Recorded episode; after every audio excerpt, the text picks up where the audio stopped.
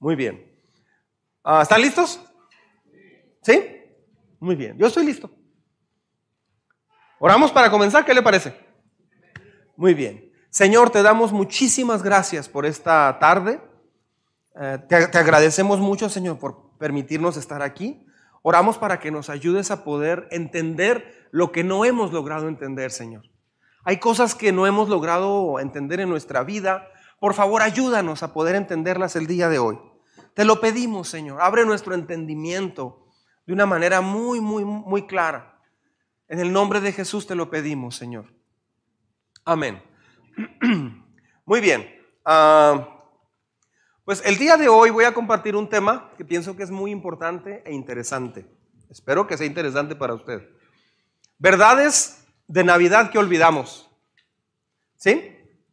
Son verdades de Navidad que olvidamos. ¿Le ha pasado que olvida algo que es importante?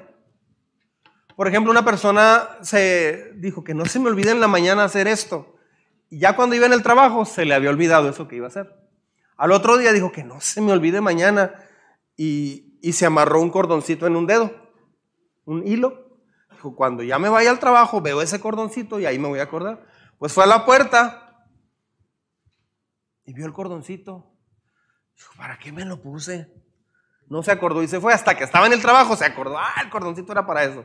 Al otro día, este, ya mejor no quiso batallar y eso que se iba a llevar lo puso en la puerta de salida. El problema es que salió por el patio. Entonces se le, así, y el cuarto día ya, este, en la puerta del patio puso una flechita, sal por la otra puerta principal. Entonces fue y ya, así no se le olvidó lo que tenía que llevar. Ok. A veces se nos olvidan las cosas aunque ya las sabemos. Este tema es importante por eso, porque sabemos cosas pero las olvidamos. Por ejemplo, hay a veces problemas en la casa, pero son cosas que ya sabías. Mi esposa me dice a mí eso a veces. Pero tú ya sabías eso. Y luego yo se lo platico como si fuera el gran descubrimiento. Perla, ¿de qué crees que me di cuenta? Entendí esto y esto y esto. ¿Tú ya sabías eso? Sí, pero no así. No, pero ya lo sabía. Pues no me acordaba. Ya, ya mejor últimamente le digo, fíjate que no había entendido bien esto y esto y así, así. Y ella me, me recuerda, eso ya me lo habías dicho. O se me olvidó. Entonces se nos olvidan las cosas. Hay quienes se les olvidan los nombres. ¿Se le han olvidado nombres? Aquí a quien no se le olvida nada es a Raúl, Raúl Pérez. Este, ah, verdades de Navidad que olvidamos. Mm, Hay cosas bien importantes de Navidad que se nos va la onda muy feo. Y voy a entrar directo al tema para irnos, este, ir avanzando. Ahí está. Inciso A, voy a compartirle tres verdades que se nos olvidan a veces con la Navidad. La Navidad y el significado de estar perdido. ¿Puede decir conmigo este título? Junto conmigo. La Navidad y el significado de estar perdido. Muy bien. Si no entiendes el propósito de la Navidad, puedes eliminar los adornos de Navidad. Cada quien adorna de diferente forma. Eh, y la gente dice, pues es que eso es Navidad. ¿Y por qué pones focos o por qué pones, no sé, lo que sea? Pues porque es Navidad. La gente adorna porque es Navidad. Pero si no sabes por qué se celebra Navidad, ¿qué sentido tiene celebrar Navidad? Debes saber que todas las festividades, o sea, todo lo que festejas, pues debe de tener un, un sentido y un porqué.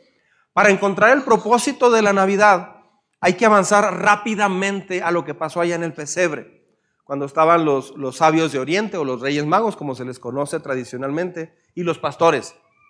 Jesús nos dijo la razón por la que vino a la tierra en la primera Navidad. O sea, quien inventó la Navidad en realidad fue, fue Jesús, fue Dios, no fue otra persona. Fue Jesús quien, quien protagonizó la primera Navidad y celebramos Navidad por Jesús. Ah, la razón por la que se celebra Navidad es una bien importante y fundamental. Le voy a explicar un versículo de la Biblia, vamos a verlo aquí, de por qué celebramos Navidad, qué es Navidad. Le voy a enseñar en este momento la base por la cual se celebra Navidad. ¿Sí? ¿Me ayudan a avanzarle, chicos? Esto está muy lento. Ahí está, Lucas 19, 10. ¿Sí? Lucas capítulo 19, verso 10. Vea qué texto. Aquí le voy a explicar qué es la Navidad. Juntos, por favor. ¿Me acompaña? Porque el Hijo del Hombre vino a buscar y a salvar lo que se había perdido. cuando, cuando la Biblia dice el Hijo del Hombre se refiere a Jesús. Ahora, ¿por qué el Hijo del Hombre? Porque cuando Jesús se llama el Hijo del Hombre, quiere decir que es Dios, pero que nació de una mujer que, eh, que todavía no había conocido a su esposo. ¿Me estoy explicando? En este caso de una virgen. Entonces, en pocas palabras, Jesús vino a la tierra para enseñarnos la Navidad, porque la Navidad significa que Jesús vino porque la gente estaba perdida. O sea, la Navidad significa que Dios tuvo que venir porque usted y yo estábamos perdidos, lejos de Dios, extraviados de Dios. Estar espiritualmente perdido quiere decir que estás separado, desconectado de Dios, lejos de lo que Dios quiere para tu vida. Mucha gente celebra Navidad, pero en realidad no, no saben lo que están celebrando. Entonces, Navidad es entender que estábamos bien perdidos, pero casi nadie lo entiende. A mí me da mucho sentimiento cuando la gente celebra Navidad. Pues hacen muchas cosas en Navidad, hacen de todo pero no entienden que en realidad Navidad, la, esencia de la Navidad es que estaban bien perdidos. Ahora, yo le voy a pedir esto. Si usted va con su familia en esta Navidad ah, y usted los ve haciendo cualquier cosa que no sea celebrar esto, no los critique, no los juzgue porque eso no ayuda. Hay, de repente cristianos que son muy regañones o legalistas, como usted guste llamarle, y, y dicen, por ejemplo, ¿Y por qué están haciendo eso en Navidad? Eso ni siquiera le agrada a Dios. ¿Y por qué haces esto y esto? Nomás están tomando, nomás están haciendo esto, aquello, no sé. Eso no ayuda. Además, si la gente hiciera caso a eso, no por eso van a ser ya personas cristianas, no. Eso no los va a cambiar el corazón necesariamente. Entonces, muchas personas cristianos, cuando están con la familia, tienen mirada de juicio, de regaño. No, no regaña a nadie en esta Navidad mejor este, ore por ellos. De hecho, el día miércoles 21 le, voy a, le vamos a regalar una hojita muy sencilla donde viene una oración, un pensamiento. Cuando vaya con su familia, este, antes de cenar o antes de que se junten ahí un ratito, lo que sea, dígales, vamos a tomarnos de las manos o, me dejan decir algo. Y ahí lea usted ese papel. ¿Por qué? Ayuda más tener un momento así a andar regañando a la gente. Entonces, algunos cristianos van a una reunión familiar y traen cara de como enjuiciar a los demás. No ayuda eso. Ah, pero Jesús vino porque todo mundo estábamos perdidos. Todo mundo estábamos, perdidos. La humanidad está perdiéndose. Hace poquito en redes sociales una persona dijo, oigan, pasó esto en tal país y en otro país y en esto y en esto. Y esa persona al final decía, el mundo está bien mal. El mundo está bien mal. nunca me había tocado ver un mundo tan mal. Es que el, ser humano está perdido, cada vez se va depravando más. Tú puedes tener, no sé, 10 años, 15, 20, 30, 40, 50, 60 años, pero en las próximas décadas el mundo se va a descomponer cada vez más. No estoy siendo, dando malas noticias, estoy explicando lo que va a pasar, pero si usted entiende el mensaje de la Navidad y empieza una relación con Dios, aunque todo se vaya descomponiendo, usted puede tener paz en su corazón. La Navidad significa que a pesar de lo que usted diga, usted puede tener paz en su corazón. Entonces, ah, sin Jesús, escuche bien, todo mundo está perdido. O sea, todo lo que hagas en realidad, eh, o sea, eh, estás perdido. No importa si tienes dinero, no importa si tienes un buen trabajo, no importa nada de eso. Sin Cristo Jesús estás totalmente perdido. Nuestra perdición afecta de muchas formas. O sea, el estar lejos de Dios te afecta de muchas formas. La Navidad es que Dios te vino a buscar. En una ocasión estaba, hubo como un desfile en una ciudad y el papá llevaba al niño, lo llevaba tomado de la mano. Y y de pronto, así llegó mucha gente y todo, y se soltaron y el niño se fue y se fue y el niño salió corriendo a buscar al papá, pero entre más corría, más se distanciaba del papá y el papá igual se desesperaron mucho y se perdieron cada vez más y más y más. Entonces el niño llegó con, un señor de una esquina, de una así. Oiga señor, ¿ha visto a, mi papá? Trae una cachucha negra de Star Wars, trae este unos zapatos negros, trae una chamarra muy amarilla. ¿no, ¿No lo ha visto? Es que nos perdimos. Y le dice el papá, no, no lo he visto, pero, ah, perdón, no es cierto. Le dijo, mira, no sé dónde está aquí, pero hace ratito un señor como tú me dices, me preguntó que se había visto un niño como tú, pero eso ya fue hace como 15 minutos y no sé dónde está.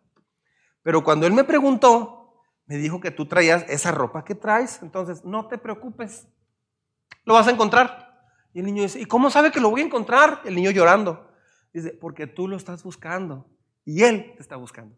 Se van a encontrar.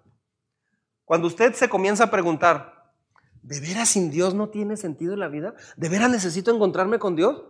Mi papá cree en Dios, mi mamá cree en Dios, o la gente dice que cree en Dios. A lo mejor es verdad eso. A lo mejor todo es verdad. Cuando empiezas a preguntarte eso, te vas a encontrar con Dios. Entonces, a mí, a mí eso me gusta mucho. Tarde o temprano te vas a encontrar con Dios, porque Dios te está buscando. Si tú lo buscas, te vas a encontrar con Él. La Navidad es que vino a buscarte. ¿Por qué? Porque estabas perdido como ese niño.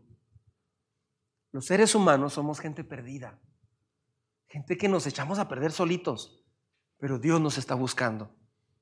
Mucha gente no tiene la más mínima idea de lo que es Navidad. Es más, si usted va ahí con una familia que está celebrando Navidad y le dice, oiga, ¿y qué? Estás quebrando la piñata. Dale, dale, dale, no sé qué. Están... Y ya se quiebran la piñata y le caen los de esos tamarindos gigantes al niño en la cabeza y lo escalabra. Todo lo normal. Por cierto, le sugiero no usar piñatas de barro. Son muy peligrosas. Siempre hay un descalabrado. Este, y usted ve ahí la celebración. Y si usted le pregunta a la gente, oiga, ¿y qué está celebrando en Navidad? Casi nadie sabe. Pero Navidad en realidad es, la, la base de la Navidad es este texto. El Hijo del Hombre vino a la tierra a buscar, ¿qué dice? Y a salvar lo que se había perdido. O sea, nosotros. Eso es la esencia de la Navidad. ¿No le da gusto que Dios haya venido a buscarlo a usted? A mí me da mucho gusto. ¿Sí? La vida es tan importante, pero sin Dios nuestra vida, pues es, es vacía. Sin Dios has perdido todo. Escucha bien. Si Dios no está en tu corazón realmente, todo lo demás no tiene sentido. Por eso la Navidad es, la esencia de la Navidad es que Dios vino porque estábamos totalmente perdidos, pero nadie lo sabe. Son verdades que la gente no sabe o que olvida. La gente se enfoca en, en o sea, en adornar o algo, en comerse un tamal, algo. La gente se enfoca en algo.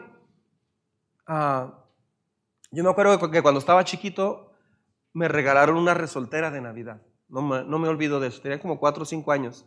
Una resoltera de esas de plástico que vendían en el centro allá en Casas Grandes. Es todo lo que me dieron. Y un carrito de plástico chiquito, que se desbarató luego, luego, por cierto.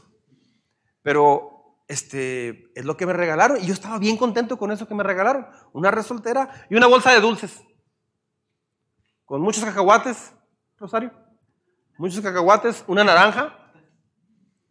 ¿Qué más le echaban? La colación. Ya ahorita ni saben los chavos qué es la colación. ¿Sí es la colación? Son dulces así bien duros. Entonces, como tenía una resoltera, agarraba los dulces y con eso descalabrabas a alguien. Pero este, eran dulces sabor a anís o a menta. Y así, entonces, estaba bien padre porque me acuerdo que nos poníamos todos, no, no había tele, o sea, la tele no se veía muy bien, se veían puras así, se veía muy mal. Nadie teníamos teléfonos, ni, ni sabíamos que era un teléfono celular. Entonces, de niños me acuerdo que era, nos poníamos a, a, a, a, a quién eran más cacahuates. Ya estás comiendo cacahuates. Este, y cambiábamos los dulces a veces. Nos daban los chiclitos canels, unos muy ricos me acuerdo. Y eso era la Navidad para mí. O sea, yo aprendí que la Navidad era, te dan un regalito y comes. O te dan alguna bolsa de dulces. Este, pero eso no es Navidad. O sea, puede ser parte. Entonces, ¿qué hacer con los niños? A veces a los niños, a mamás cristianas o papás cristianos, no existe Santo Claus, no es cierto. Santo Claus lo inventó, lo inventó la Coca-Cola. Y no, papá, eh, dicen que era de Noruega y que regalaba regalos a los niños, juguetes. No, eh, eso no está en la Biblia. A ver, dime en la Biblia dónde está. Me tocó una mamá que, decía, le digo que me lo muestre en la Biblia, pastor, ¿dónde? No está en la Biblia que, que, lo hagas así, claro que no. Pero, pero no, no es pecado tampoco hacerlo. Entonces, no tienes que decirle a tus hijos, Santo Claus no existe, quién sabe qué, y, y le matas todo su corazón. Tampoco le vas a decir, sí, mijo, sí existe. Sí existe, mira. Eh, va a venir mañana en la noche. ahí está el papá poniéndose su, su este, hay una canción de, lo, de un, niño, creo que de los Jackson Five, que dice, vi a mi mamá besar a Santo Claus ayer. O sea, yo creo que el papá se, el papá se vistió de Santo Claus y entró a la chimenea y ya le tiró su ay mi amor, qué lindo, ternuriti. Y ya le dio un beso y el niño no se asomó y dice, ¡Oh!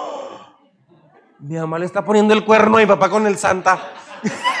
o sea, este, uh, entonces, no le cuente mentiras, no le diga, no, sí, hijo, va a venir, sabe de ti, sabe de mí, este, quiere que te portes bien, si no, no te va a traer. No, no, ese es otro rollo.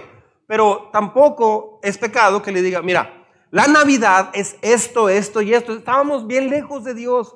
Nuestra vida iba a ser muy triste, pero Dios nos ama tanto que vino a dar su vida por nosotros porque estábamos perdidos.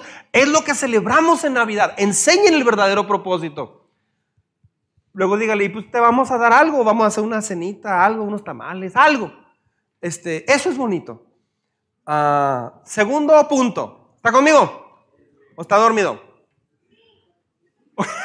Muy bien. Eso es sinceridad. Inciso B. Navidad sin la cruz. Léalo conmigo, por favor. Navidad sin la cruz es irrelevante. O sea que no tiene caso. La Navidad sin la cruz es irrelevante. Voltee todo el mundo conmigo. A ver esto que está acá. Déjenme ver nomás si tengo pila. Sí. Esto que está acá, ¿sí lo ven? Esta cruz blanca. Esta cruz, ah, el día que Dios me llame a su presencia, o sea, cuando yo muera, a mí me gustaría mucho que el, quien se quede de pastor pueda mantener siempre al frente una cruz en esta iglesia. Le voy a decir por qué. La cruz significa un mensaje bien, bien fundamental para el ser humano. La Navidad, de hecho, sin la cruz no, no tiene sentido. Mucha atención. Muchas personas celebran lo que es Navidad, pero ni tienen idea que, la Navidad en sí no era, no era la gran cosa.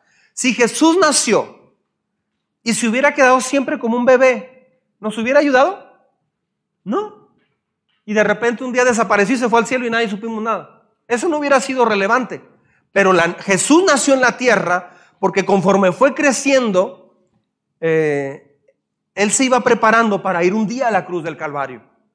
Cuando él estaba chiquito, cuando tenía cinco años, siete años, nueve años, a él lo llevaban algunas veces al templo de Jerusalén. Y cuando él pasaba por allí, él veía una puerta y esa puerta se llama la puerta de las ovejas. Por esa, por, esa puerta pasaba un corderito una vez al año y ese corderito lo degollaban. Y entonces la sangre de ese corderito era un símbolo de que todo el pecado del pueblo era vaciado en ese corderito y ese corderito por morir moría por el pecado de todo el pueblo. Eso lo hicieron por siglos los israelitas. Eso lo enseñó Dios porque Dios ya estaba preparando, desde Moisés, fíjense, cuando, cuando cruzaron el, el Mar Rojo, desde ahí se instituyó la Pascua porque se estaba anunciando que un día ese niño que nació, ese niño envuelto en pañales, más adelante iba a crecer como un hombre grande y fuerte y ese hombre iba a dar su vida por nosotros. Ese es el mensaje de la Navidad. Entonces, la, Navidad sin la cruz es irrelevante. Mucha gente celebra, es más, la gente hasta se frustra porque se les quema el mole o, o la sopa o lo que hagan, el pavo o lo que sea. Se frustran. Trajiste el pan, te dije del pan. O sea, se enojan porque faltó el pan y no hay chiles. Ve por los chicos, córrele a ver si todavía está abierto el ESMAR. la gente se frustra por cosas tan tontas y quieren la cena perfecta. Este, me ha tocado a mí estar en cenas navideñas donde todo está muy perfecto. Es como, como burrito cuando comió con, allá con el suegro, con, papito suegro. Está burrito así, todo el mundo así. Y luego ya te sientas y lo, te sirven. O sea, estás preocupado por no mancharte, por, por lo que sea. Es muy, muy formal todo. ¿Hay poquito más? No, es que faltan todavía otras cosas. sigue la ensalada, sigue esto, sigue aquello. Todo así muy, muy, muy, muy Pues como que uno le gustaría, a mí me gustaría comer como más casual, ¿no? Pero bueno, es que el enfoque de la Navidad es una cena elegante. Has comido frijoles, pero son elegantes. Este, es como que el enfoque es, vamos a tener un momento elegante acá. Pero eso no es Navidad. ¿Dónde está tu papá? Anda poniendo ya los ojos a ver si no se cae. O sea, la, gente, la gente la relaciona Navidad siempre con adornar, comer y regalar o recibir un regalo. Eso es Navidad. Este, de ahí más le agregan otras cosas, pero sin la cruz, en realidad, la Navidad no hubiera, no sería algo que festejáramos. La Navidad llevó a Jesús a la cruz del Calvario. ¿Me estoy explicando? Entonces, sin la cruz no hay razón para gastar este, una cena. Sin la cruz no tiene sentido poner luces navideñas, ni dar alguna tarjeta de Navidad, que yo creo ya, ni se usa, este, comprar algún regalo. El mundo entero se paraliza un día al año y parte, divide la historia entre antes de Cristo y después de Cristo. Ah, Dios vino a la tierra a invadir la historia humana. Escucha bien esto. Dios vino a la tierra a invadir tu vida. Porque tú no te esperabas que Dios te fuera a invadir tu corazón, ni tu vida, ni tu tiempo, ni tu nada. O sea, una tarde común ibas caminando a un lugar y te encontraste a alguien y te dijo, oye, te invito a una iglesia. Ay, ¿en serio? Te invito, vamos. Y ahí vas. Y una tarde como una mañana típica, Dios invade tu vida otra vez. Si ya ibas a una iglesia, si ya habías conocido a Dios, y, tú ya estabas así como que no quiero nada. No sé cómo le hizo Dios, pero volvió a invadir tu vida. Primera o segunda o tercera vez, Dios te volvió a alcanzar para que vivieras otra vez cerca de Él. Dios vino a la tierra a invadir tu familia, a invadir tu historia. A Dios le encanta invadir tu corazón. ¿Sabes por qué? Porque Él te ama. Él te ama entrañablemente. Por esto el mundo nunca va a ser un mundo pleno si no entiende que la Navidad significa la cruz también. Mire lo que dice primera de Juan 1.29, perdón, Juan 1.29. Dice, al día siguiente, ¿ya lo notó? Léalo conmigo, por favor. Juan 1.29. Al día siguiente, Juan vio a Jesús, léalo conmigo, que se acercaba a él y dijo, Aquí tienen al Cordero de Dios que quita el pecado del mundo. Él dio su vida para comprar la libertad de todos nosotros. Este es el mensaje que Dios le dio al mundo. ¿Sabe por qué la Biblia usa un símbolo de un cordero? O sea, cuando ve Juan, Juan el Bautista está bautizando gente en el río Jordán y de pronto ve a Jesús venir y él dice, le dice a todos los que estaban allí, Él es el Cordero de Dios que quita el pecado del mundo. ¿Por qué escogió un cordero? Un corderito. Una vez en San Luis Potosí me tocó ver que sacrificaron a un corderito porque iban a hacer una comida. A mí no me gusta ver cuando matan a un animalito para comer, no me gusta. Sí como, pero no me gusta ver cuando lo matan. Y, y me acuerdo que lo, lo agarraron al, corderito y lo llevaron a un lugar y, yo estaba, no sé, de aquí a la batería y, no, no, no pude aguantar, me volteé y me fui llorando porque me dio mucho sentimiento, mucha tristeza. El corderito lo tenían entre dos personas o tres y estaba sin hacer ruido viendo a la persona que, le iba a cortar el cuello. Y el corderito ni siquiera estaba eh, haciendo un ruido, tratando de zafarse, estaba quieto, tranquilo, nomás viendo a quien estaba así. Entonces, la, mirada del que lo estaba matando se cruzó con el corderito. Yo cuando vi eso, la mirada que tenía, me, recordó lo que Dios hizo por mí. Me dio mucha tristeza y me fui, me fui llorando de ahí. Ah, los corderitos no son depredadores. No son animales que se defienden por sí mismos. Es más, se caen y tienen que levantarlos. Son muy inocentes. Jesús no dañó a nadie y no merecía morir él. Pero él vino a hacerlo porque te ama, porque nos ama. Entonces, esta verdad se olvida mucho de que ah, e-, es una verdad tan fundamental. La Navidad sin la cruz es irrelevante. Entonces, la Navidad debe de llevarnos a recordar eso, que Jesús dio su vida por nosotros. Dios conoce el dolor de perder un hijo, ¿sabía eso? Dios sí conoce ese dolor. Él, hizo eso por cada persona que camina en el planeta. Él dio su vida por nosotros. A veces la gente celebra Navidad sin recibir el regalo principal de la Navidad, que es Jesús. Una vez estaba un, niño y ahora en, la pandemia no se reunió la familia para celebrar. Entonces tenía los cuatro abuelos todavía y los cuatro abuelos le mandaron regalos. Entonces el niño fue recibiendo por paquetería los, cuatro regalos. Pues primero llegó una bicicleta, luego unos patines y una pelota de básquetbol. ¡Wow! Pues le fue muy bien. Y el último regalo era una, un gatito en forma de alcancía, o sea, no, no, de verdad, un gatito de yeso, así. Y una alcancía, el gatito así. Entonces, este, pues el niño tenía la bicicleta, los patines y el balón agarra la alcance y dice, esa te la manda tu abuelo Venancio, no sé. Ah, qué bonito. Y ya lo pone a un lado. Ya sigue viendo lo demás y todo. Y ahí dejó arrumbada la, la, alcancía. Como a los dos meses, le manda un mensaje al abuelo. ¿Qué te pareció mi regalo escondido? ¿Cuál regalo escondido? El que te puse adentro del, del gatito de, de yeso. ¿Qué pusiste? no te hagas, te puse los 300 dólares de regalo. Pues, ¿qué creen que hizo? Fue rápido a buscar el gato por todas partes, hasta que lo encontró, lo quebró, y sí, traía 300 dólares.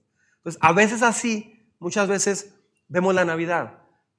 No, no, ah, no llegamos al centro del regalo.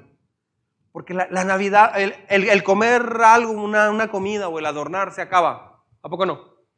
Se acaba, de hecho, ya para el 3 de enero, 4 de enero, 15 de enero, ya la gente dice, híjole, pues a ver qué, a ver cómo bajo estos kilitos, a ver el trabajo, a ver qué sigue, necesito hacer esto. Te olvidas completamente de la Navidad.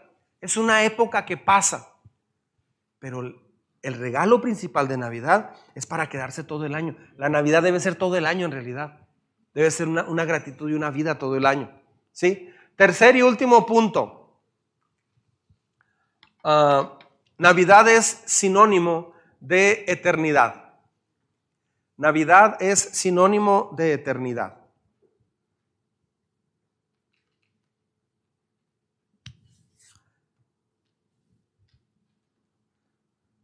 Sinónimo es que es algo muy similar, tiene el mismo significado. Navidad significa eternidad. Mire lo que dice Juan 1.12. Juan 1.12 dice,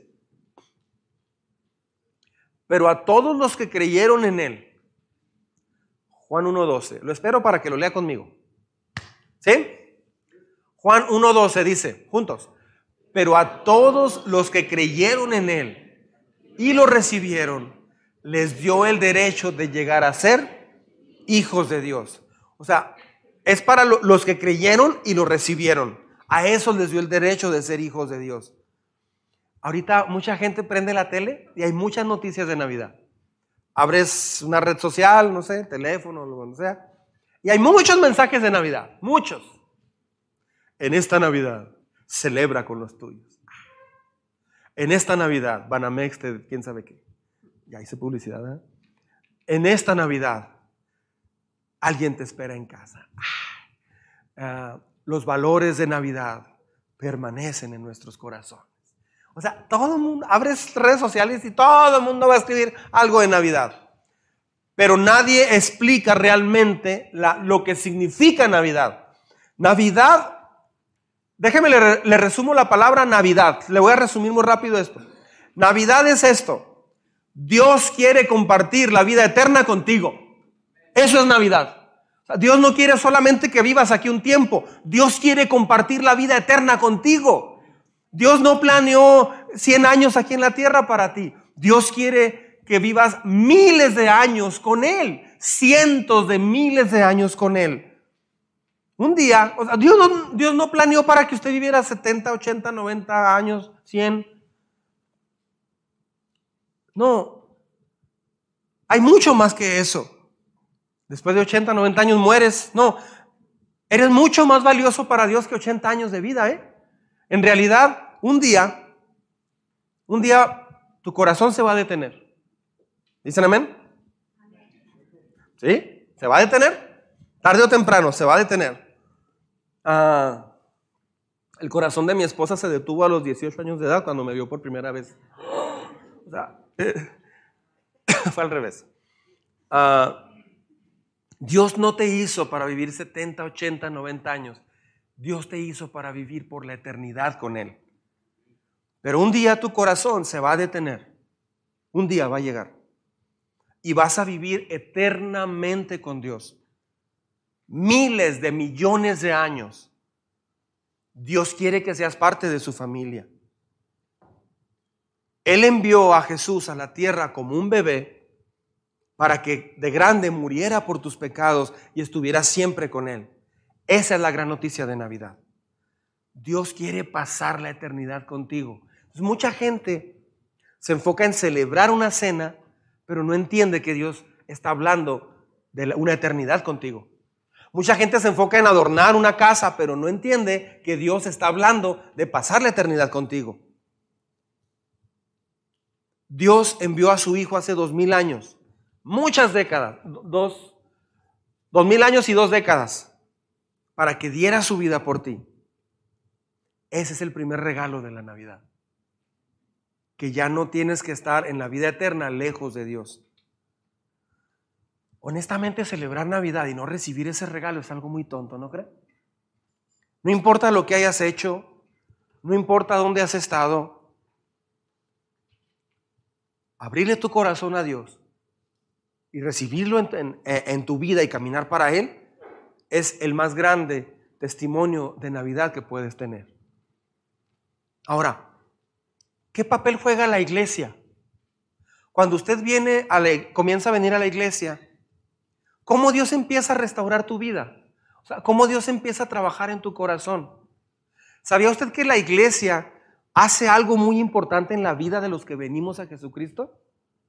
O sea, no es nada más, no es nada más la persona. Quiero que, oigamos un, testimonio de cómo Dios trató con la vida de Carlos, cómo él llegó aquí y cómo Dios usó la iglesia para restaurar partes de su corazón, parte de su vida. Ponga mucha atención, por favor. Bueno, buenas tardes. Me llamo Carlos Ocasio, para, que, para los que no me conocen. Este, voy a estar leyendo mucho de aquí porque yo hablo más en inglés. Aquí sí viene con acentos, así que perdón si me distraigo. Pero sí, mi, mi nombre es Carlos Ocasio, estoy aquí en el Ministerio de Alabanza, como me vieron hace ratito. Estoy en, el Ministerio también de Cabina, estoy encargado de las redes sociales de YouTube y Spotify. De hecho, yo crecí en esta iglesia. O sea, ah, por ahí hay fotos de el primer servicio que tuvimos en la casa de los pastores y que mi mamá me estaba cargando yo en pañales. Este, así que estaba, he estado en esta comunidad desde mucho tiempo, de este, de este grupo. Eh, pero luego me fui a vivir al paso como a los ocho años, más o menos, y he vivido ahí desde entonces. Pero luego, antes de eso, ah, tristemente se separaron mis papás, están divorciados por unas decisiones que mi papá tomó y pues hay algunas cosas, ¿no? Pero esto, para mí personalmente, esto me afectó durante, uy, como unos 16 años, me afectó muy, muy feo. Y hizo que siempre me quería aislar, nunca, nunca quería estar con alguien, siempre quería estar yo solo. Ah, estando en ambos países, al mismo tiempo me sentía como fuera del lugar. Yo no sentía que pertenecía en un lugar. Yo conocía de Dios, yo había oído mucho de Dios, porque crecí aquí, ¿no? Me, enseñaban mis, eh, mi mamá, mis tíos, mis primas, y así, mi abuela. Ay, mi abuela me ayudó mucho. Este, pero solamente era eso, solo conocía que él era, bueno. Yo no, no había duda en mi corazón de que él existía, pero yo, pero solamente llegaba a eso. Ah, sí, él existe. Pero no sentía que él me podía ayudar. Yo había tantos problemas en mi corazón que no sentía que Él podía estar ahí para mí. Este, pero luego entrando a la prepa, yo creo que fue las oraciones de, de mi comunidad, aquí, de mis tíos, de mi familia, que Él quería que yo conociera a Dios, que empecé a tener dudas sobre Dios, o curiosidad más bien de quién era Él. Así que en, ¿qué sería? Los últimos semestres de la secundaria aquí, o noveno grado de allá, eh, tenía curiosidad, así que mi primera Biblia fue una que renté de la biblioteca. Este, y no sé por qué, pero empecé, decidí eh, a leer, mi primer libro, libro que leí de la Biblia fue este Apocalipsis. ¿Quién sabe por qué, la verdad? Porque no le entendí nada. Este, pero a la vez sí me ayudó. O sea, aún así algo pasa bien bonito de cuando leemos lo que Dios nos escribió, que aún así Él te abraza, no, no entiendes mucho lo que estás leyendo, o me pasó a mí, pero Él me abrazó de todos modos. Pero empecé a... Pero aún así era más bien como de... No más quería leer para saber que Él era bueno.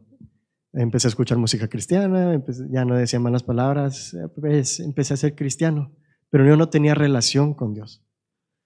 Así que luego, después de un tiempo, como un año y cacho después, em, eh, hubo un problema que me hizo dudar como de mi fe, me hizo dudar de que para qué sigo aquí. Este, fue muy personal, muy fuerte y me fui a bañar y puse en mi teléfono, en mi teléfono una estación de radio cristiana en inglés, se llama Caleb, lo puse ahí mientras me bañaba, ¿no? Y tenía muchas dudas, estaba preguntándome que por qué estoy pasando por esto o por qué mi vida ha sido así. Si había muchos eventos en mi vida que yo no podía controlar de, pero me estaban afectando muy negativamente. No sé si nos ha pasado a todos.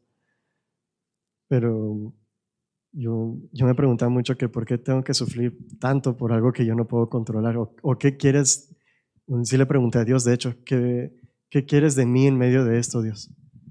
Y luego un mensaje ahí en la estación de radio se puso de Luis Palau, no sé si han conocido quién es, él me encanta, él ya está con el Señor, pero gracias a él y gracias a ustedes, ¿verdad? Pero gracias a él me, él me, salvó con su mensaje. Que él luego dio un ejemplo de que cuando estás en, remodelando una casa, ¿no? Tienes que, a veces si la casa ya tiene 50, 60 años, ya pues la tubería ya está bien fea, ya X o Y. Así que es mejor deshacerla desde cero. y él decía que a veces Dios hace lo mismo con nosotros. Este, así que en ese momento me di cuenta de que tal vez lo que estaba pasando en mi vida no era exactamente mi culpa, pero Dios quería usarlo de todos modos para deshacer mi corazón y hacerme nuevo. Así que en ese momento yo, sin saber lo que estaba diciendo o haciendo, de entregué mi vida a Cristo. Nunca dije las palabras, te acepto Cristo en mi corazón, pero le dije algo, le dije este, no sé qué hacer, pero tú dime qué hacer y ahí mi corazón lo acepté. Así que empecé a, ir a la reunión de zona, de aquí, de zona conexión, hace como siete años. Y estuvo bien padre porque ahí encontré mi familia. Siempre pues tuve mi familia, que de hecho tengo la ventaja que muchos de aquí son mi familia de sangre y de espíritu. Este, pero encontré mi amistad en, en zona, en los jóvenes. Encontré mis amigos. Yo, y yo no tenía amigos, la verdad, antes de eso. de hecho, mis únicos amigos son los de aquí de zona, porque yo en la escuela era de comer solo en la esquina y nomás ahí estar con un video o lo que sea, pero no, o sea, no, yo no era muy social y he estado trabajando en eso. Pero luego empecé a, después de que vine, vine a Zona y que empecé a sentir ese abrazo tan bonito de esta comunidad, me empecé a ser más feliz simplemente con más gozo. Este, yo nunca respondía como si, si, en la clase de matemáticas de cálculo, no de álgebra, porque cálculo está muy difícil, de, en la de álgebra yo nunca respondía, pero luego ya, ya empezaba a levantar la mano para responder todo. Aunque ni entendía bien el problema, yo levantaba la mano para ver si latinaba, que antes no hacía. Este, yo sentía un gozo que no podía quitar. Y también empecé a tener nuevos amigos especialmente, gracias a Dios, habían, pues, Lisbeth, Priscila, Patito, Bruno, Germán, Jonathan. Me hicieron casita, aunque yo era de esos niños de que no era fácil para hacer casita. Yo era como de que nomás, de que no quería hablar con nadie. Yo nomás venía a la reunión a sentarme y escuchar. Y ya. Pastor Ralo es testigo de esto. Yo nomás se quedaba eh, callado. Pero ellos se hicieron el esfuerzo de, hablarme de cómo estás o me ayudaban con mi español, porque no me entendían. Pero ya me ayudaban, me, me, hicieron casita. Y, y simplemente me hice nuevo. Mi ansiedad se convirtió en paz interna. Mi inseguridad se convirtió en confianza y seguridad en Cristo, en Dios. Y mis miedos fueron enfrentados por una nueva fe en Cristo. Que no, pues no, no lo podía encontrar en un oxo o algo así, solamente aquí. Este, pero lo que estoy muy agradecido es de que eh, en todos estos siete años que he sido cristiano, porque crecer en la iglesia no era lo mismo que ser cristiano. Eh, lo que más estoy agradecido era con esta familia, con esta familia que me abrazó tan bonito. Porque ahora tenía alguien que si yo estaba triste, me podían abrazar. Si yo estaba feliz, se reían conmigo. Este, de hecho, ahorita tenemos un chat de los hombres de Zona Conexión, que solamente con escribir, ¿pueden orar por mí? Yo sé que va a haber un grupo que ya me van a ayudar para yo no tener el peso del mundo sobre mis hombros. Y eso no lo tenía antes. De hecho, una noche hace como tres años de Zona Conexión, un retiro que tuvimos que yo, yo la regué personalmente, yo por mis decisiones y me sentía que ya había fracasado, que ya no podía ser cristiano, que para qué soy cristiano, para qué me esfuerzo tanto si solamente fracaso una, otra vez. Todas esas dudas estaban circulando y estaba, estaba acostado de hecho en ese poste, nomás y todos los demás estaban aquí orando, pero yo estaba llorando allá. Y luego vino alguien a, darme un abrazo, porque me vieron. Luego esta persona después me contó de que Dios les había dicho, les, les tocó en el hombro, ¿no? Como a veces Dios nos hace. Eh, habla con Él. Él necesita un abrazo ahorita. Él necesita recordar mi amor. Y me empezaron a orar por mí, empezaron a hablar conmigo. Y no me acuerdo lo que me, que me dijeron en ese momento. Pero ese abrazo era lo que necesitaba, era lo que yo necesitaba y Dios lo sabía. Y Dios usó esta familia para dármelo.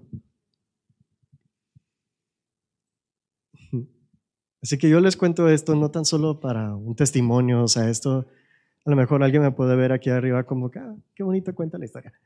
No, es, es para inspiración, pero para retarlos también de que se metan a esta iglesia que se metan con Cristo, más bien dicho, y la familia que nos ha dado aquí. Porque no es, no es el arca en sí, sino más bien es la familia de Cristo. Y porque es una decisión, o sea, no es de que solamente vienes, vienes y ya eres familia, sino es una decisión de hablar con personas. Porque yo, yo siempre tuve la oportunidad, mis primas siempre me invitaban de que, oye, el viernes, el sábado vamos a tener reunión de zona, ven, va a estar padre. Y yo de, no quiero. Eh, no tenía razón porque no quería, solamente no quería. A lo mejor por flojera, no sé. Pero les prometo que si deciden hablar con alguien, a lo mejor si tienes 18 años, aquí tenemos un grupo de zona conexión con hablar con, si hasta alguien tiene 40 y siente que ya fracasó con su vida porque ya porque tomó decisiones de hace 20 años que ya no puede revocar, les puedo prometer que si se meten, que si buscan ayuda en esta familia que tenemos, mm, nunca van a ser el mismo. Y yo soy testigo de eso y yo soy testigo también de que solamente con crecer aquí, con solamente haber oído de Dios, no es lo mismo que, que conocer a Dios y conocer a su familia. Así que les les invito, les reto de que si no se han metido, háganlo, porque es la mejor decisión que he hecho. Yo tengo 22 años, yo podría ahorita, pues vivo, trabajo en el paso y gano bien, podría, podría estar en el antro, lo que sea, ahorita podría estar seguir trabajando para tener la casa del futuro, lo que sea, pero nada de eso me ayudó. Lo intenté. Aquí es en donde yo soy, ya no el niño que solamente estaba aislado, sino Carlos Ocasio, quien tiene un gozo que nadie me puede quitar. Dios les bendiga. Muy, muy hermoso cuando Cuando llegamos a Dios, en realidad lo que llega de nosotros a Dios es alguien con muchas situaciones difíciles. Es alguien perdido. Alguien que ya no, hay, ya no haya que hacer. Tal vez tiene trabajo, tal vez aquí o allá. Una de las cosas que a mí me ha impactado mucho es ver jóvenes que pueden ganar, tener un buen sueldo, que pueden traer un buen carro, y que en lugar de irse a, una vida como muchos jóvenes actualmente, deciden venir y buscar a Dios. Esos jóvenes merecen todo nuestro reconocimiento y respeto. Uh, puedes vivir en una ciudad como Juárez, en una ciudad como El Paso, una ciudad como Dubái, Qatar, en un país como el de Qatar, en, en, donde tienes muchas cosas. Nada de eso cambia tu vida, pero Dios sí. Dios te puede dar una vida plena de una manera muy, muy hermosa y clara.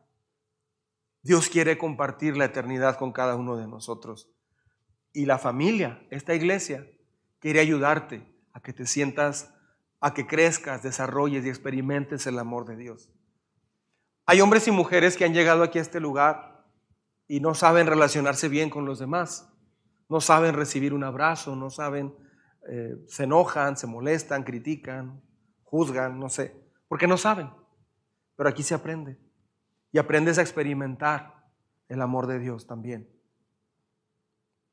Quisiera terminar, eh, que estemos puestos de pie, por favor. Esto último que le quiero decir, quisiera decírselo con usted estando de pie. Le pido toda su atención, por favor. No se distraiga, no platique. Mucha atención, por favor. Tú no estás viviendo no vas a vivir una vida plena hasta que no tengas una relación cercana con tu Creador. Escuche bien esto, por favor, esto que voy a decir. Fuiste creado por Dios y fuiste creado para Dios. Otra vez, esto sé que yo lo he escuchado, pero no se entiende. Fuiste creado por Dios, pero fuiste creado para Dios también. Es decir, mientras no entienda usted eso, venir a la iglesia va a ser pérdida de tiempo. Te va a dar flojera, te vas a aburrir oyendo una predicación como esta. ¿Por qué? Porque no se ha entendido esto. Otra vez, Dios te creó para Él. Te creó y te creó para Él. Quiere decir que lejos de Él no vas a funcionar. Lejos de Dios no va a pasar nada bueno en tu vida. Todo lo que pasa en tu vida no va a ser realmente algo bueno. El punto es que hasta que entiendas esto, tu vida nunca va a tener sentido. Puedes comprar cosas, puedes hacer, lograr cosas, no sé, lo que usted quiera. Todos tus sueños los puedes cumplir. Puedes divertirte, puedes tener poder, experiencias, aprender, viajar. Pero vas a tener, escuche bien esto por favor, vas a tener siempre un vacío en forma de Dios en tu corazón. ¿Se acuerda que hay un juego, no sé si ha visto un juego de plástico redondo, que tiene en un lado una estrella y luego una media luna, un círculo, ¿sí? Y los niños chiquitos, los bebés, este, o los niños muy chiquitos, agarran eso y, empiezan a, a, desarrollar su capacidad motriz, todo, todo, todo, y lo empiezan a meter. Llega un momento donde el niño ya lo arma muy fácil. Bueno, haga de cuenta, eso es lo que Dios puso en tu corazón. O sea, Dios puso un hueco que solamente Dios va a poder entrar allí. Es un hueco en forma de Dios, lo que Dios puso en tu corazón. Solo Dios puede llenar ese hueco. ¿Me estoy explicando? Eso es la Navidad. Solo Dios puede llenar ese hueco. Esta Navidad, usted que ya está en Dios, no se deje seducir por el relax y otras cosas y se llene de otras cosas. Llénese principalmente de Dios. Termino con esta historia. Un día iba un tren por las vías del tren. Y ahí iba el tren. Y de pronto el tren se empezó a fastidiar. Porque decía, ah, aquí voy en estas dos vías. Aquí voy, siempre voy aquí. Y empezó a frustrarse. A veces como cristianos así nos sentimos. Yo me he sentido así alguna vez también. Así como que, ah, yo quisiera poder hacer allá, poder hacer acá, pudiera, no sé, pero Dios tiene un camino para mí, etcétera, etcétera. Y sabes que es lo mejor. Pero hay, hay momentos donde dices, yo quisiera ser como los demás, que hacen lo que quieren. A veces nos ha pasado eso. Pues el tren empezó a pasar por ese problema. Ay, tener que ir aquí, a la iglesia. Mi papá me lleva a la iglesia el domingo. Ay, bueno, me traen a la iglesia. Es que no has entendido esa verdad, que fuiste creado para Dios. Pues el tren iba pensando, qué fastidio ir por estas dos vías de tren. Y voltea, iba, este, iba por un paisaje donde ve unos conejos y liebres y los ve corriendo libres. Ah, ¡Qué padre! Yo quisiera salirme de estas dos vías y ser libre. Y luego pasa por otra parte y ve unos venados. Y luego ve unos caballos corriendo libres en, el campo, así. Y yo aquí en estas dos vías. De pronto nosotros quisiéramos ser así, hacer lo que nos dé la gana. Pero es que eso no va a ser bueno. Pero bueno, el tren un día iba, iba pensando hasta que fue llegando acá a la zona de Ciudad Juárez. Puro desierto. Y empezó a ver algunos conejos, ardillas, águilas. Y de pronto vio como un tipo gato montés o así un coyote. Lo vio de lejos. ¡Wow! ¡Qué padre! Ya me cansé de ir por estas dos vías. Y se salió. Justo antes de Samalayuca se salió. Pues se enterró en la tierra. Inmediatamente se enterró y ahí se quedó atascado. Se quedó atorado allí. No avanzó ni 100 metros. Ahí se quedó. Se descarriló y ahí quedó enterrado. Y pasó una hora, dos horas, un día, dos días. Y conforme iba pasando el tiempo, se empezó a frustrar más y empezó a pensar, pues es que no, no he avanzado nada. Todos los animalitos avanzan y corren, pero yo no avanzo nada. Yo, yo desde que me salí de ese riel, aquí estoy nada más y nada ha pasado. Y empezó a anhelar, a querer con todo su corazón que lo regresaran a la vía donde él iba inicialmente. ¿Saben cuál es el problema? El problema es que el tren se olvidó de que fue creado, fue diseñado para funcionar sobre dos vías. Sus llantas tienen un borde de metal en una parte donde ese borde le impide salirse de las vías. Entonces, fue diseñado para andar en, dos vías. Puede alcanzar 100 kilómetros por hora. Regularmente andan 70, 80 kilómetros por hora, 60 kilómetros por hora, sin problemas. Sin, eh, puede jalar 20 carros de, de ferrocarril o 50 o más, sin problema. Y tiene tanta potencia para jalar tantos carros de ferrocarril, pero quiso ser libre como los demás, sin darse cuenta que fue diseñado para andar sobre dos arrieles. Lo mismo pasa con nosotros. A veces te puedes cansar porque es cansado hacer el bien. Es cansado siempre a decir la verdad. porque otros cuentan mentiras y lo suben de puesto? ¿Y por qué yo no puedo contar mentiras?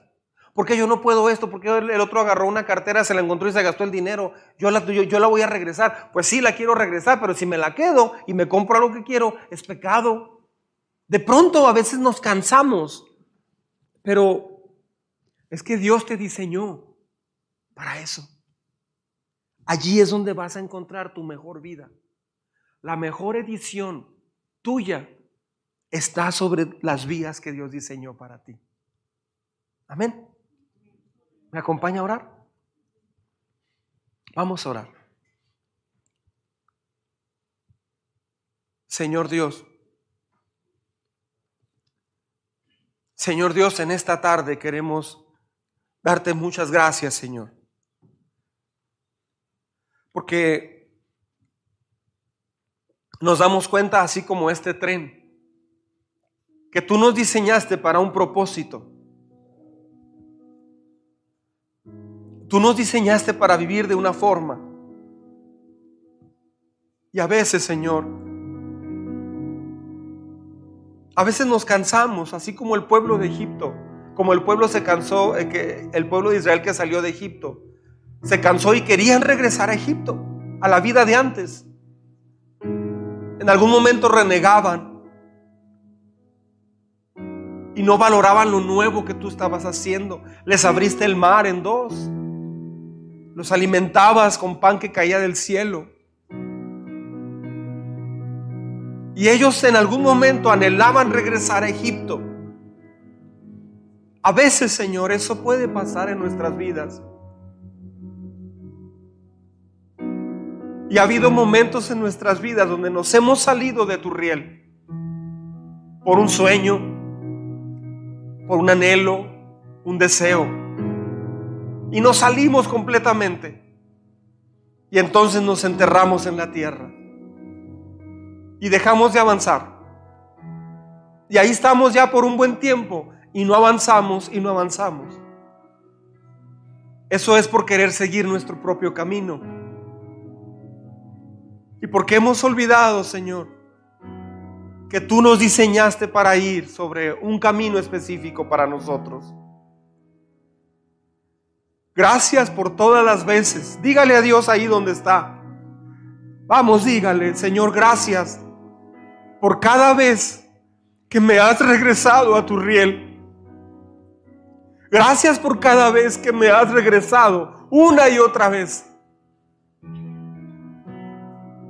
Reconozco que los momentos donde me he salido y me he enterrado en la, arena ha sido tiempo perdido y etapas muy difíciles. Perdóname. Son verdades que olvido, Señor. Olvido que fui creado, fui creada para caminar contigo. Tú me formaste en el vientre de mi mamá para caminar a tu lado. Mi espíritu, mi ser, mi corazón, mi alma, mi cuerpo fueron diseñados para caminar de tu mano, caminar en tu riel, en tu camino, por tus senderos, no por los míos. A veces ha sido trabajo, a veces economía, a veces desánimo, problemas de salud o sueños personales los que me han sacado del camino tuyo. Pero hoy te agradezco, dígale ahí con todo su corazón a Dios. Hoy te agradezco, Señor, porque me has vuelto a poner una y otra vez en tu camino. Es allí donde voy a desarrollar todo mi potencial. Es allí, Señor, donde voy a desarrollar lo mejor de mí en la vida, en tus caminos, no en los míos. Hoy te pido que me ayudes a darme cuenta. Siga orando conmigo. Hoy te pido que me ayudes a darme cuenta cuando esos pensamientos comienzan.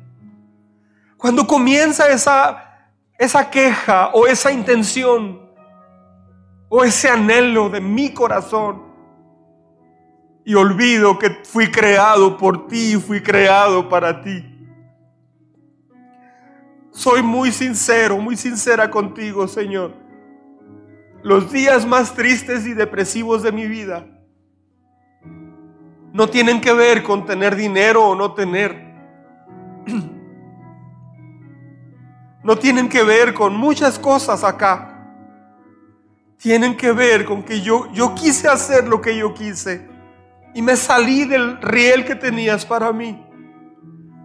Y ahí me quedé enterrado, sin avanzar, solo, descarriado. Pero tú con tu amor me tomaste y me volviste a ubicar en tu, en tu sendero.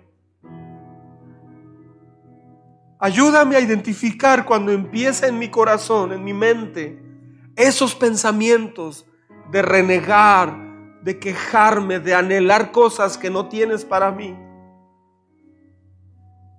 Son verdades que ya sé, Señor, pero a veces las olvido. Y cuando menos pienso, ya pasó un día o dos o una semana o un mes, anhelando otras cosas, anhelando una libertad supuesta, anhelando hacer tal o cual cosa o cumplir un sueño sin darme cuenta que eso me iba a sacar de tu voluntad, de tu camino maravilloso. Gracias por volverme a tu sendero cada vez. Gracias por tu amor tan grande. Esta Navidad queremos tener mucho cuidado en lo que pensamos. Queremos cuidar nuestro pensamiento. A veces nos comparamos con el pasado o nos comparamos con alguien más y pensamos que la otra persona es más feliz y quisiéramos ser como él o ella o tener lo que otra persona tiene. El verdadero regalo, Señor, de la Navidad eres tú. Todas nuestras necesidades, todo nuestro dolor, solamente tú lo puedes llenar todo lo que anhelamos, si lo consiguiéramos, nada nos va a llenar como tú en nuestra vida. Gracias por habernos creado y habernos creado para ti. Nos gusta mucho eso. Porque tan pronto nos empezamos a sentir vacíos y tristes, es porque estamos empezando a ver las aves, los conejos y otros paisajes. Y quitamos la mirada del camino que tienes para nosotros. Y es en tus caminos donde podemos ver altas velocidades. Es en tus caminos donde vamos a encontrar reposo, crecimiento, fortaleza, alegría y plenitud de vida. Todo lo demás es un espejismo porque tú nos creaste para ti. Allí vemos tu gran amor, Señor, que tú nos creaste para ti. Por eso te amamos. Le puede decir a Dios, te amo, Señor. Gracias. Gracias. En Cristo Jesús oramos, Señor. Y te agradecemos mucho por todo. Amén. Amén. Dios los bendiga mucho.